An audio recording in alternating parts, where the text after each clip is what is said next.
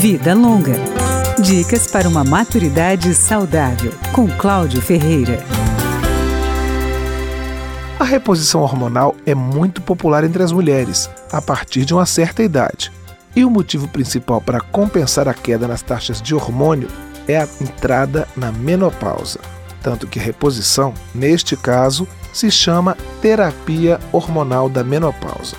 Mas a reposição hormonal não é recomendada para todas as mulheres nesta fase. O médico Alexandre Roll, vice-presidente da Sociedade Brasileira de Endocrinologia e Metabologia, explica. Mulheres com câncer de mama não devem fazer reposição hormonal da menopausa. Por quê? Porque se sabe que ah, o uso de, dos hormônios femininos, principalmente os progestógenos, eles podem é, aumentar o risco de câncer de mama na mulher. Mulheres que têm câncer no endométrio, que é uma parte do útero, e aquelas que têm um risco de trombose também não devem optar pela reposição.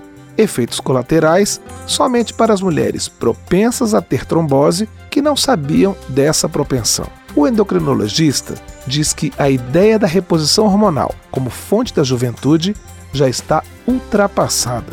Segundo ele, o tratamento não deve ser visto como uma moda, pois o uso de hormônios de maneira indiscriminada pode trazer mais risco do que benefício.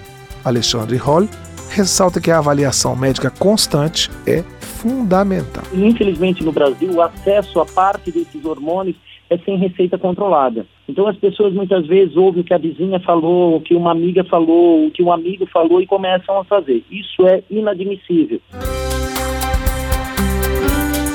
Vida Longa, com Cláudio Ferreira.